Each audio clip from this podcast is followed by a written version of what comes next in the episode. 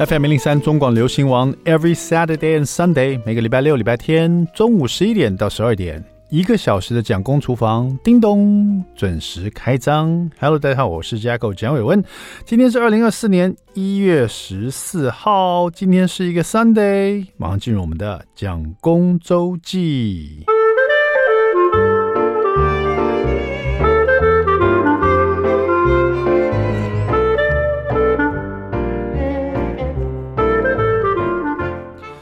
就台湾的四季啊，算是蛮明显的哈，尤其是夏天跟冬天了。你知道，这像冬天，以前我记得早上夏天的时候，早上就是大概五点吧，天就亮了，六点太阳挺大的，现在七点天还是暗暗的、灰灰的，然后有时候觉得说好像还不想起床的感觉，冷飕飕的这样子。那这种氛围呢，其实如果我没有小孩的话，我也没有那么强烈的感受到。就有时候过日子过着过着过着，你就你就有时候也就就这样子了，你也没有特别想这些事情哈。所以人家常说，有了小孩，你对一些小时候的一些感受会特别再活一次嘛哈。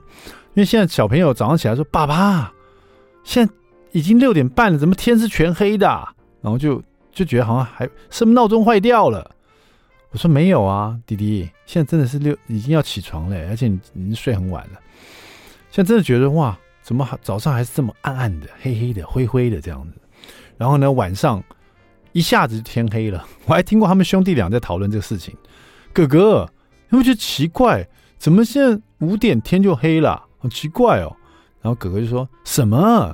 那个你不知道，这夏天的时候，我们好像七点的时候天还是亮的呢。然后弟弟说，对呀，好像八点还是亮的。哥哥说哪有那么晚？然后两个就吵起来，这样 无聊。反正就是小朋友啊，他们对这种四季也是觉得夏天跟冬天呢、啊、特别不一样。当然中间还夹了一个就是秋天跟春天，可是我对秋天跟春天没有这么大的，就觉得他们好像没有这么大的不同的感觉。当然对四季很敏感的人，就是说你讲这句话太太不对了，你知道？秋天呃，看到很漂亮的落叶，什么啊？春天啊，是就觉得到处都很暖和啊。呃，到处有生机的感觉，但是事实上，真的只有夏天跟冬天，我觉得最强烈的不同。甚至于，有的人特别讨厌夏天或冬天，特别喜欢夏天或冬天。就在四季里面，如果四季就是 Blackpink 的四个成员的话，你就有没有可能夏天是 Lisa，然后冬天是冬天是你知道 Jennie 之类的，你知道，然后秋天是 Rose，然后你知道春天是基础这种的，所以两个特别受欢迎的团员，有没有？我这样讲，就是如果你知道 Blackpink，你就知道我的意思了哈。就是你是属于夏天那一款人，还是你属于冬天那一款人？因为像我们老大，我那天就问他，我说你不觉得冬天很棒吗？就天气的那不用那么热，你又不用流那么多汗，因为他皮肤有异位性皮肤炎嘛，所以他如果太热的时候啊，他不用说他吃什么肤质过敏的东西，他皮肤就会起疹子。所以夏天我就觉得很头痛，有时候真的太热了。没想到他竟然跟我说：“爸爸，我不喜欢冬天呢，冬天这么冷，要穿这么多衣服。然后早上起来，嚯，我根本就不想起床，我还想再多睡一点。然后呢，外面黑漆麻乌的，然后也不能去游泳，然后这风好大哦，吹得我头好痛。我心里想说：真的吗？你你你真的比较喜欢夏天呢？当然呢，夏天穿个 T 恤，穿个短裤就可以跑出去了。我现在出门呢，还换大衣，真的很麻烦呢。然后每次出去的时候就觉得好冷。”我会发现哦，原来他是夏天人呐，他是喜欢夏天的。那我的小儿子倒没有特别强烈说他到底喜欢哪一个，不过我猜他肯定会比较喜欢喜欢夏天，因为夏天可以到处去玩嘛，啊，去玩呃这个水的东西，去海边啊，去玩水啊，去游泳池啊，去玩打水仗啊，玩水枪啊。小朋友最爱就这个嘛。冬天好像。比较大家比较喜欢窝在家里，比较不出门哦，就所以说他们可能小小朋友比较喜欢夏天，但是如果你问我的话，我比较喜欢冬天。我觉得冬天就觉得很想吃火锅，我可能是走着跟着食物走，冬天就觉得不管吃什么特别有味道哦，然后酸菜白肉锅啦，然后冬天冬天可以穿的大衣特别多，就特别暖和，而冬天睡觉特别有。特别幸福的感觉，就外面你听到那外面呼在吹那个很冷的风，有没有？然后在屋子里面，哎，好安稳啊！啊，这个被窝好暖和啊！哎呀，我的枕头怎么这么软呢？然后进入梦乡的时候就不肯醒来，哇，好舒服啊！就觉得冬天才有特别这种享受，夏天要开冷气才有这种享受，冬天不用开冷气，到处都是冷气。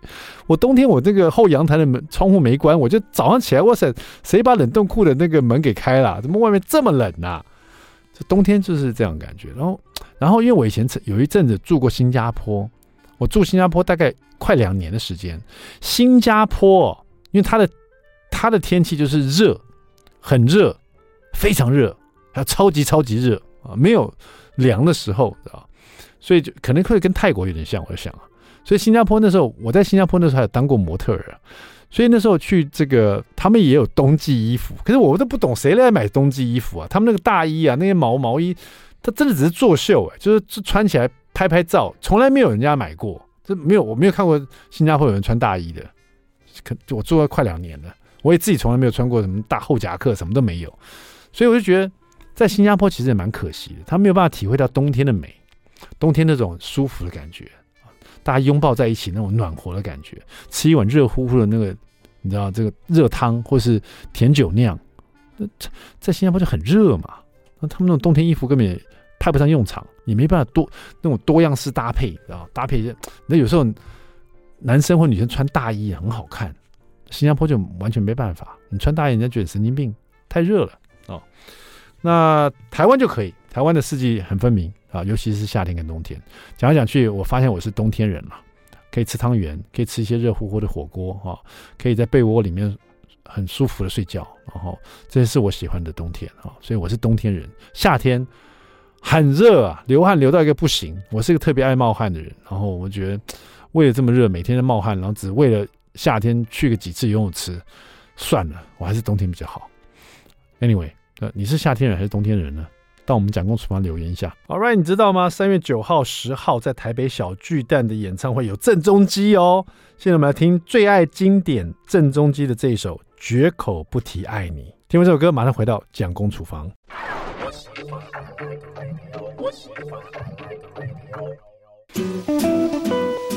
FM 零三中广流行王蒋公厨房，我们回来了，We're back，我是 Jacko 蒋伟文。第二段第一个单元。蒋公来说菜。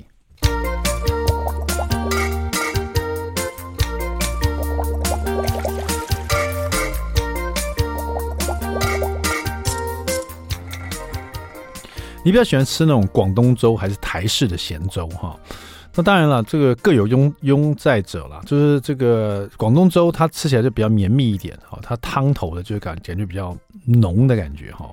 那台式咸粥好像有两挂，一种是那个像那种台式的海鲜粥，有没有？那种就是用米饭稍微煮一下，就吃起来那个米粒还是很完整，甚至于那个淀粉都没有被煮出来。那也有人很喜欢吃这种感觉的，但是我比较喜欢真正的台式咸粥，因为我觉得那种台式咸粥煮起来米粒也是煮的跟广东粥有点像了，然后它有那个油葱的香气，特别适合在这个气候比较低的时候。煮一锅台式咸粥来吃，哇，那个那种幸福感啊，真是很舒服啊！好吧，我们来做台式咸粥如何哈？那个因为有一阵子那个我大儿子嘛，他牙齿快掉了，所以他就没办法咬很硬的东西，所以我就想说帮他带那个台式咸粥便当，做着做着自己觉得啊，也蛮帮自己解馋的，真好吃这样的哈。那台式咸粥我自己喜欢是用瘦肉啊，这里面一定要有肉丝嘛，我就买那个小里脊肉最瘦的哈，切片然后再切丝。然后切完丝的小里脊肉，你就加一点酱油、一些蒜泥，然后再撒一点白胡椒粉，然后把它搅拌、搅拌、搅拌，然后再加一点玉米粉，或是你们家有太白粉也可以，就让这个肉丝外面有一层淀粉可以保护它哦，就放点玉米粉或者太白粉哈，再把它搅拌、搅拌，最后呢，这个再放点香油啊，让它比较香，然后比较抓眼。这个香油最后的香油的作用是因为肉丝啊，特别是。如果比较大量的肉丝，如果你这样拌匀了，又加了一些淀粉，它会粘在一起，那你带回去炒的时候比较难炒散，所以你一定在腌制的时候加点香油啊，或者一些油的东西，待会下去下锅去炒的时候比较容易炒散啊。好了，就把它腌好放到旁边备用啊，这样腌下去至少腌个十五分钟会比较入味哈。好了，那我们这边做咸粥的话，我们就准备一锅热热的锅子哈，热锅了以后，我们用猪油啊去下猪油。然后把刚刚那个腌过的肉丝啊，我讲这个口水出来，那个猪油去炒那个肉丝啊，那个味道很快就出来，那个炒到它变色哈。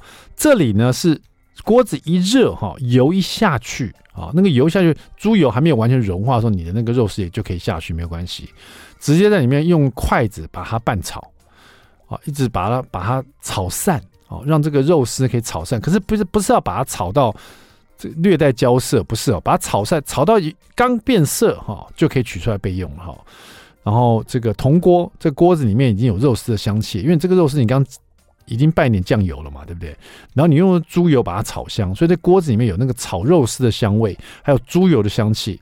这时候就爆香什么东西呢？爆香虾米，爆香干香菇啊，再爆香蒜碎，还有红葱头，还有红萝卜啊，还有笋丝。一起去爆香，一起把它炒香。所以这些东西呢，都是比较不容易出水的。那特别要注意是虾米，我是用米酒稍微把它泡软，然后下去炒的时候，先把虾米挤干了，把那米酒挤干。啊，那个米酒大概用了两大匙，所以泡虾米的米酒不要倒掉，直接待会还要再倒进来的。但是不是现在？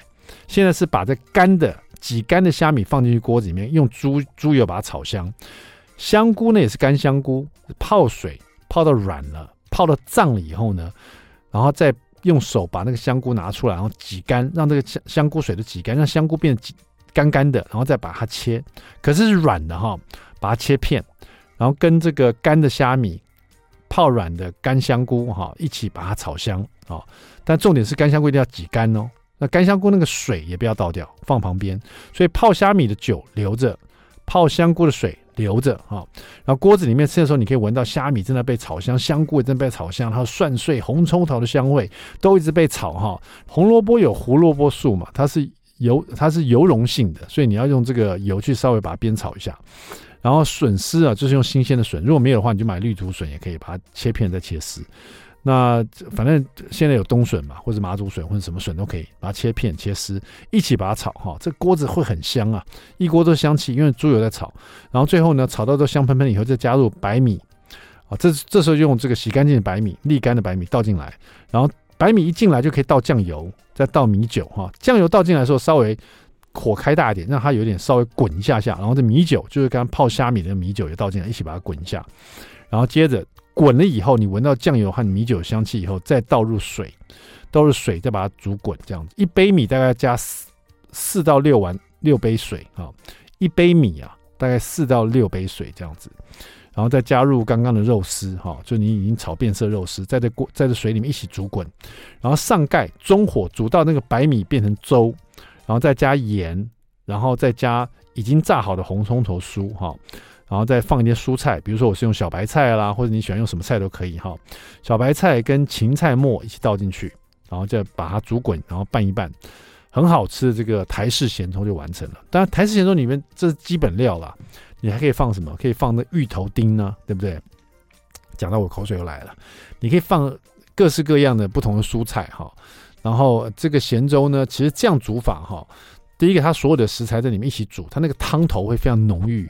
然后你自己又有爆香了那个红葱头酥在里面，后来又又加入了已经炸好了红葱头酥，它里面油香又很重，又有猪油，又好吃，然后又有饱足感，然后在天气冷的时候又觉得全身会热起来哈，大家试试看台式咸粥好不好？休息一下，马上回到蒋公厨房。I like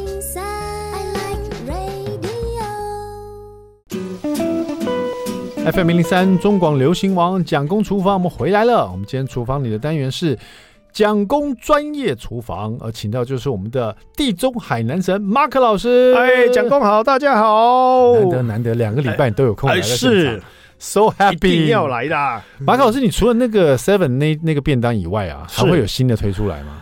哎，有，那叫什么名字？我现在那个叫现在还有啊，现在还有那个叫做哎奶油菠菜烤鸡佐意式烤时蔬，好吃。对，因为那里面马可老师有一个小小变化，就是它是烤鸡，然后加上饭嘛，对，加上米饭，然后米饭又有一些异国的那种香料哦，所以吃起来就很香。但是它又放了一块起司啊，那经过微波炉融化，就有点鲜奶油起司啊，它会融化。是，啊，你可以直接吃。可是它的做法是你把那个融化的起司跟你的饭拌在一起，拌一拌，哎呀就。就变炖饭，对，就变炖饭的感觉。我当当时第一次吃的时候，我没料到，我直接吃那个气质，我就很浓哎，我就吃一口饭配着饭吃。等到你讲完以后，就发现哎，我怎么那么蠢呢？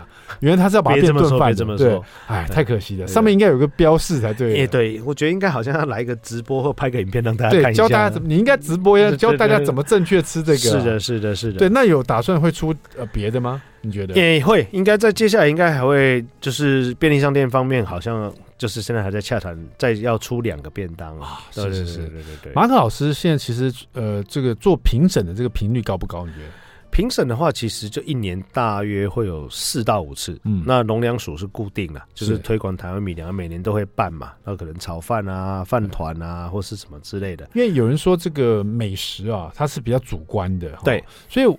一个，马可老师是什么星座的？呃，狮子座。啊，我双鱼座的。啊，是。狮子座比双鱼座来讲就更主观。啊，是没错，唯我独尊啊，更主观的一个说什么就是什么，哎，所以你当评审真的很棒，因为双鱼座就是三心两意啊，当评审那那是评不完的，那每一样东西都觉得很好吃，然后这这个找不出弱点来，所以我很好奇，像像这种美食评审呢，对。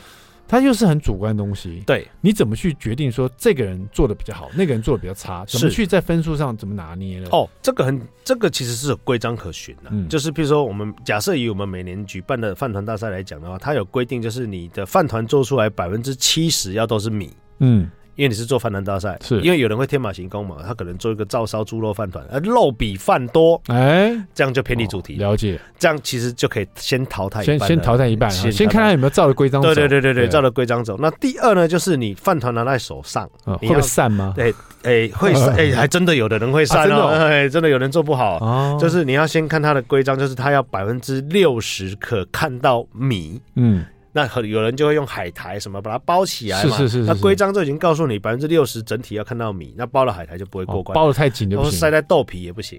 哦，像那种免捏饭团，有没有？它就是海苔这样包的死死，然后把它切一半，有没有？对。可是全部都海苔，那只看到一点点饭。对对对对。百分之十看到饭也不行，也不行。然后这样两大规章其实就已经淘汰快一半的人。哦、那接下来就是看创意跟它的主题，像我们会分两组，有一组是蔬食，一组是创意。嗯。那蔬食这边呢，就要看你用素食做什么创意饭团？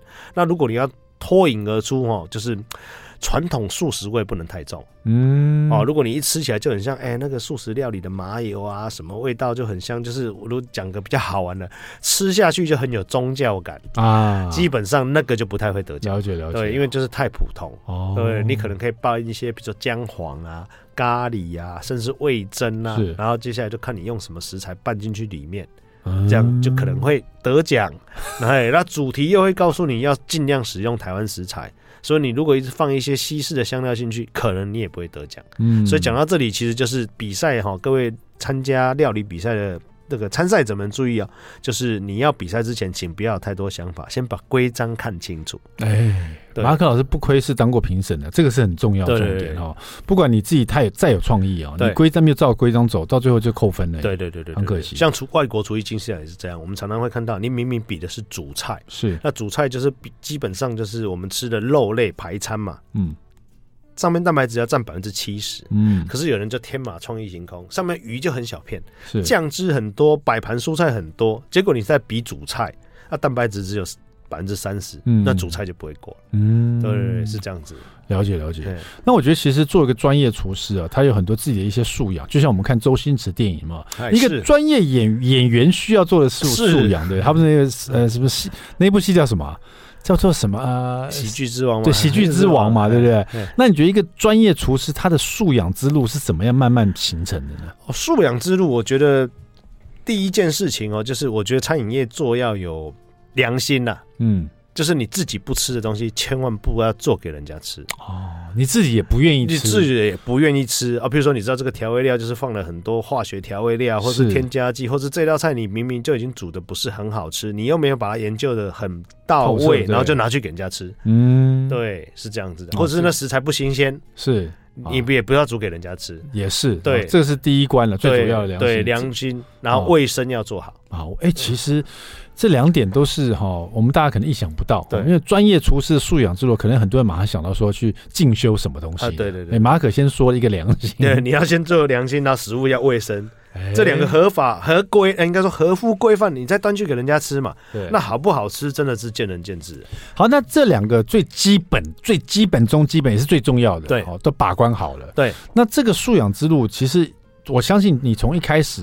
是踏入这一行，到现在变成地中海男神，是这条路，其实你也经历了很多，自己也不断的自学，对不对？不然你不可能说一直有新的东西出来，对哈。是那这个自学之路，马肯，因为其实你很忙哎、欸，是你常常一人分饰好多角啊。是对，那那这样子，你是怎么去完成你这个自学之路？怎么去？找什么时间，然后往哪个方向去自学？往两个方向哦。基本上，我觉得就是你要保有你对料理的热情。嗯，你没有热情，其实是很难走下去的。是，你再怎么坚持，没有热情也没有用。所以你要知道你自己喜欢做什么。所以我通常会，我会跟学徒讲说，你在做进入踏入餐饮业之之前，你前五年都不要想，你就把基本功、刀工、炒工都学好。对，五年之后，你发觉你热情还在的时候，你就要选菜系哦，选菜系。譬如说，你想要选。欧洲菜系。是，那大家都觉得欧洲菜就是什么法国菜、意大利菜什么之类。这个时候，我就会建议学生，你找一个你喜欢的，看你要学法国菜，嗯，还是要学意大利菜，嗯、还是学希腊菜，嗯，哦，还是哦，你要学牛排，是，哦，你就选好一个菜系，然后去专精去做，嗯，你最喜欢的菜系，你去做，你才有热情，嗯，有热情之后，你才会越学越精。啊、哦，了解了，是这样子的。像马可老师也是以自自身的一个一个想法、经验谈、经验谈，然后而且他当时为什么会练就成这个地中海的的料理的菜系？因为他需要，对，他太胖了啊，对，我要减重。他是因为健康的原因 选了这个菜系哦，对。但刚好你对这个也是有兴趣。其实我发现你对烹调都是有兴趣了，是啊，只是因为你至少那时候你几公斤，一百多公斤哦，一百一十八，还甚至在厨房昏倒过。哎，对对对对对对。所以说，就为了自身的健康，然后你就挑了地中海菜系，是成就了自己啊，健康也顾到了。然后现在也站稳了地中海男神的这个地位，也希望身边的人都健康了。哎、呃，真的也是，只要呃认识马可老师的哈，跟他有讨教过一些厨艺方面的事情，其实都可以学到很多东西。是是是，我自己就从他身上学了一大堆有关油的事情啊，好油啊什么的。我的荣幸，我的。你自己也是品油师啊、哎？是。你到底有什么没有在做的？除了演戏，好像就。你有在演戏吗、欸？没有了，我没有在演戏。好家在没有，稍微休息一下。今天我们的蒋工专业厨房，请到就是我们专业厨师马可老师。别走开，马上回来。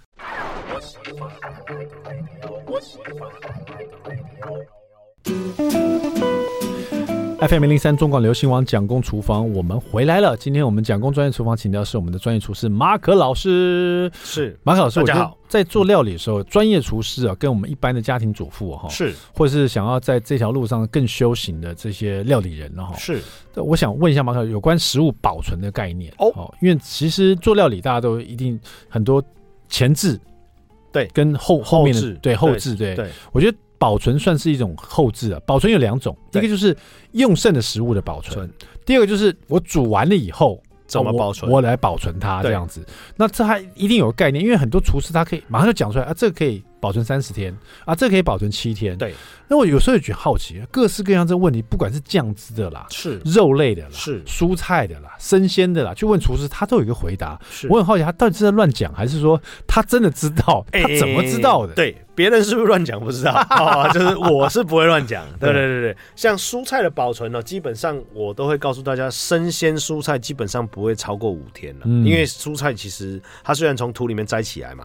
它其实它是有生命，它会枯萎的。嗯，那蔬菜其实最怕什么？最怕水啊！遇到水，它可能会沾到水会烂掉。对，所以蔬菜买回来哈，通常我都会教我的学生们，就还没煮之前，你要放冰箱。嗯，第一就是你去菜市场买回来，它是不是有个袋子？对，尽量换成保鲜盒。哦，换在保鲜盒里面，第一阻绝水分，然后保鲜盒里面再铺个厨房纸巾，让它去吸水。哦，那你菜铺在里面，放在里面，那你就可以保存的。更久，那这个状态之下，这个菜是洗过了吗？哎、欸，不要洗，不要洗，千万不要洗。然后要用的时候再洗，用的时候再洗。了解。对，就是你，比如说你买青花菜回来嘛，嗯、那你就把它剥一剥，一小朵一小朵放在保鲜盒。对，然后上面也铺个餐巾纸。是。那你要吃的时候再拿去洗就好，因为如果你先洗，它是沾满了水。了解。那你放在保鲜盒里面，可能两三天它就烂掉了。对。但是我觉得很多这个朋友会问，喜欢问厨师问这个问题。我也因为我很多人也会问我这些问题，我也是很好奇，就这些。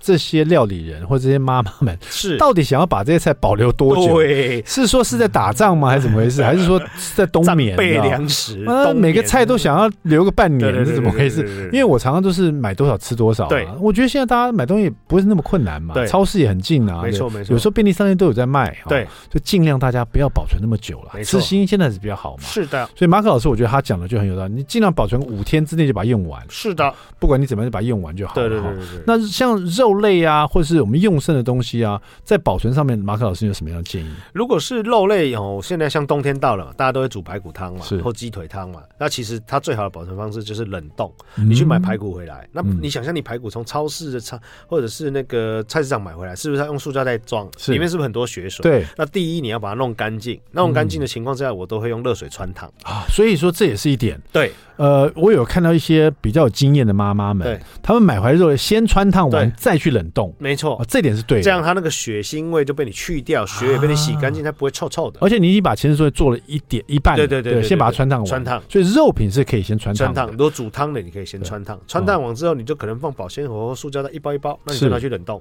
这样就可以几乎冷冻应该放个一个月不是什么问题。对对对对，那除了穿烫以外，还有另外一种就是先腌制它。对不对？可是如果是腌制比较重口味，也可以这么做吗？哦，可以，你可以把肉拿回来，比如说肉丝、肉片，拿回来也可能用个滤网稍微把它血水冲掉嘛，会臭臭的。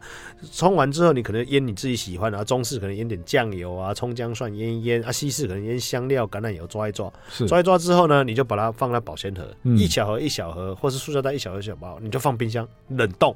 了解。要吃的时候退冰。好，这样讲。那另外一个问题，因为像我自己本身也很喜欢去那种美式大卖场，是买肉品哈。哦，尤其是有时候要想想做汉堡肉哦，牛角肉，我觉得大卖场卖那个牛角肉真的蛮不错的，很大一盒。又想买，可又担心说，因为绞肉容易腐败，对，你知道吗？那买回来绞肉，你把它冻起来，我很好奇，像这种牛角肉，我如果买多了哈，我是应该立刻把它做成半成品，比如说我要做汉堡肉，是，可是我又担心说，那如果想做肉丸怎么办？所以我是应该先怎么去？先把它处理到一个什么地步？是，然后再冷冻会怎么样嘛？因为它分量真的比较多，对，比较多。像这个的话，我就会建议妈妈们或者讲公哦，你你想象你买这一盒肉，比如说是三公斤牛角肉，牛角肉三公斤，那你就想象你是不是有一公斤做肉丸，一公斤做汉堡，一公斤可能你要做肉酱，对。那三种方法你已经确定了之后，你就回来把它分成三份，啊然后做肉丸呢，你就把它调成肉丸的馅料，嗯。做汉堡的一公斤，你把它调成汉堡的馅料，嗯。然后做肉酱的呢，你就去做肉酱的前置处理，腌制，腌制它。三个都腌好之后呢，那你就把它冷冻，冷冻的时候袋子或保鲜盒外面写个标记，是哦，你这个是要做肉肉丸，这个是要做汉堡，这个做肉酱，嗯，那你就拿去冷冻，嗯，就是先腌过再冷冻，是腌过之后，那你接下来你放在冰箱有标示嘛？那你想要做什么，你就知道退冰哪一包。了解。那假如说，因为它就算分三包，其实分量蛮多，那你会不会建议说做肉丸那个肉馅呢？对，我就直接先把它做肉丸，然后再把它冷冻。哦，也可以。也可以，你如果腌制好，然后把它搓成肉丸，肉丸一颗差不多就三十几公克吧。那你可以拿一个大平盘，然后一颗一颗放在平盘上，然后你就拿去冷冻，让它定型成一颗一颗。再夹链袋啊，然后再放进去夹链袋。那你要烤的时候，你就只都都都很像乒乓球这样拿起来，是，然后直接退冰，退完冰直接烤就好，你也不用再揉一次。是，那汉堡肉也是。汉堡肉你也可以直接拍成汉堡排，拍一拍之后你就哎用保鲜膜包起来可以，然后一层一层的放在保鲜盒拿去冰。那你一次拿用保鲜膜包的好处就是你包一片，你一次拿一片。是。对，那这样听起来就肉酱最方便了。对，肉酱只是腌好就好。腌好就一一一一大包嘛。对，可是如果是肉酱一大包的话，你是会整包就丢进去，还是会呃，比如说分成小包，还是怎么样的？哦，我会，如果我我的话，我会。我的分量，假设我的肉酱是六百克，我就会六百克一包一包，然后整包丢进去。哦，整包整包丢进去，但有个诀窍哦，因为整包丢进去有时候是不规则，我们会把它乱捏嘛。对，我会建议大家把它铺平，啊，很像一一本书一样，这样把它铺平，然后一片这样下去冷冻。是，你要退冰也比较快。了解。对对对。哦，也可以把它折折折成小片小片的，是的。哦，了解了解。好，这就是肉肉酱了哈。对，肉酱。但我刚刚想问，就是除了保存，我们有肉酱了嘛？哈，然后一些蔬菜呢？对。另外的一种保存，就是说它把它变成半成，比如新香料的保存哦。因为我看很多西方的做法是，就是说它，因为我们每次做料理都会用到大蒜，对，每其实我是不嫌烦啦，每次就是重新剥一颗大蒜，再把它拍平，再把它切成大蒜碎。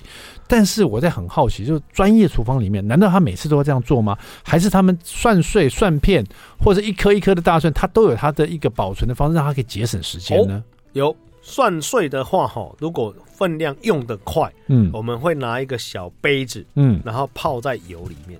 哦，泡在橄榄油橄榄油里面，看你做什么料理。中餐就泡，可能泡大豆油；西餐就泡橄榄油。泡完泡在橄榄油之后呢，那你就可以这样，你可以盖个保鲜膜，然后就放冰箱。嗯，然后你每次要用冷藏，冷藏，然后每次要用的时候你就拿出来。舀一匙，你要用的分量是。那大蒜等于被油封住了，对，它要坏也没那么快啊。那蒜片呢也是一样，泡在油里面。那像这种新香料的，对，就是半成品哦，对，就是我们拿来用的。你会建议说，我一次做多少天份，这样会比较新，保持它新鲜度？保持新鲜度啊，基本上我会建议算碎。如果一般家庭每天煮的话，应该七天份吗？还是七天份？大约嫌多了，三百克就差不多了哦，三百克。所以说精，这就是专业厨师，他告诉你精准的，不要说七天。他说其实做三百克最好。三百克，三百克是包括油，哎，没有没有包括纯蒜碎，纯蒜碎，然后再加油，加油，油只要盖过就好了，你不要把它倒一大盆哦。是是是是，所以这。姜也是这样，姜的话哦，姜就不用。姜的话，我就会比较建议，用姜用的量其实料理没有很多。对，你可以买带皮的老姜，嗯，然后放在通风处。因为姜以我的经验，如果放在通风处，基本上放十五天不是问题。你要用的时候再看要切多少的分量，再拿起来用。了解，然后再去皮。好，今天我们非常开心，请到我们的专业的地中海男神马可老师啊，他是专业男神。不是，他是专业主厨了。专业人神是你 来参加我们的这个 蒋工专业厨房哈。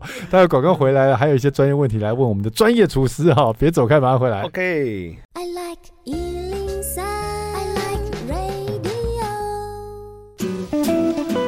FM 零三中广流行网蒋公厨房，我们回来了哈。今天我们这个蒋公专业厨房呢，请到就是我们地中海男神马可老师哈。是，我们大家好。对我们这个单元也只有这位老师。没有，我也只相信你，因为你讲的实在太清楚了。啊，是对对对，而且因为你曾经受过那个 CIA 认证嘛，对，现在就是专厨师教厨师嘛，对，真的很厉害。而且马可老师，你那个 CIA 认证是英文的课哎，啊对，是不是？美国教官来台湾教我们，为什么你还可以听得懂那么厉害？他有翻译对不对？有翻译，我听还可以的，说就不太行啊。因为听哦，我讲个大，讲个比较好笑，因为老师再怎么讲都是讲菜嘛，啊，他也不会讲别的嘛。对，所以在那个范围里面 OK 的。对对对对对，Snapper 就是鲷鱼嘛，啊什么什么那个。鸡腿啊，要去骨不去骨，其实 boneless 或是就都清清楚楚，就是这样啊。因为我们以前就常在写英文单字，但是我们都写食材，是，所以基本上食材英文我还行，了解。脱离食材就不太行。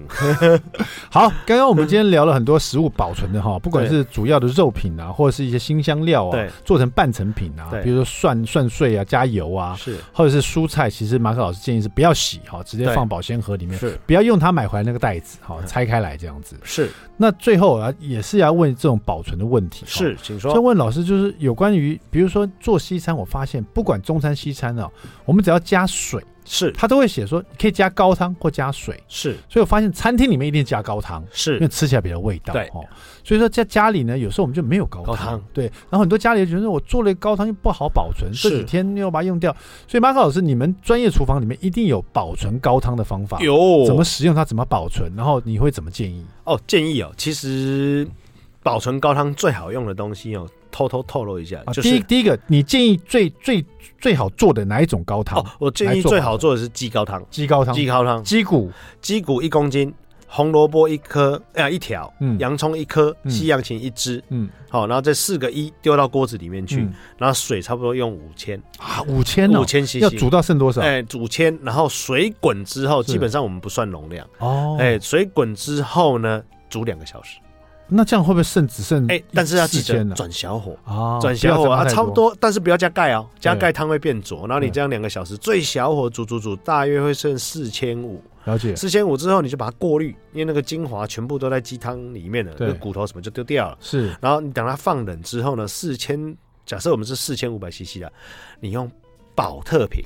宝特瓶，哎，保特瓶，你把它装进去保特瓶，因为餐厅会很卖很多气泡水嘛，对，倒给客人喝嘛，啊，倒给客人瓶子就剩很多，是，你把它鸡汤冷的装进去保特瓶，啊，假设四千五，假设我们装四瓶，啊，那通常在专业厨房就会把三瓶拿去冷冻，一瓶放冷藏哦，因为宝特瓶就倒饮料嘛，很好倒嘛。那我们在炒菜的时候，你就把瓶盖打开，倒出来就是鸡高汤。那冷冻的鸡高汤你要怎么退冰？冷冻鸡高汤就是你冷藏这一瓶呢，用到剩一半，你觉得你明天还要再用另外一瓶的时候，今天晚上就把另外一个宝特瓶放在冷藏，放在冷藏去，让它慢慢退冰，对，就退冰哦。那你随时都可以用，而且宝特瓶有没有发觉，我们放在冰箱的门旁边就很好放，对，也不会占你的空间。是是是，对。那宝特瓶用完呢，你就把它压扁丢掉，下次再拿新的宝特瓶啊。这张帮我简单，因为我都是放在一个大塑胶袋里面，很难搞啊。是啊，就像我们买那个什么，反正现在我发现我回去用保特瓶，这样会更好用。对啊，鸡高汤最常用的放保特瓶啊，随时拿出来用。好了，今天特别谢谢我们的马可老师抽空来到我们蒋工专业厨房啊，一定要的。这个单元呢，希望可以长长久久做下去啊。是，也大家好好支持一下马可的最新的 YouTube 频道，叫马可会什么啊，即将上架了哈。是，谢谢马可老师，感谢蒋工，蒋工说，下次再见，拜拜。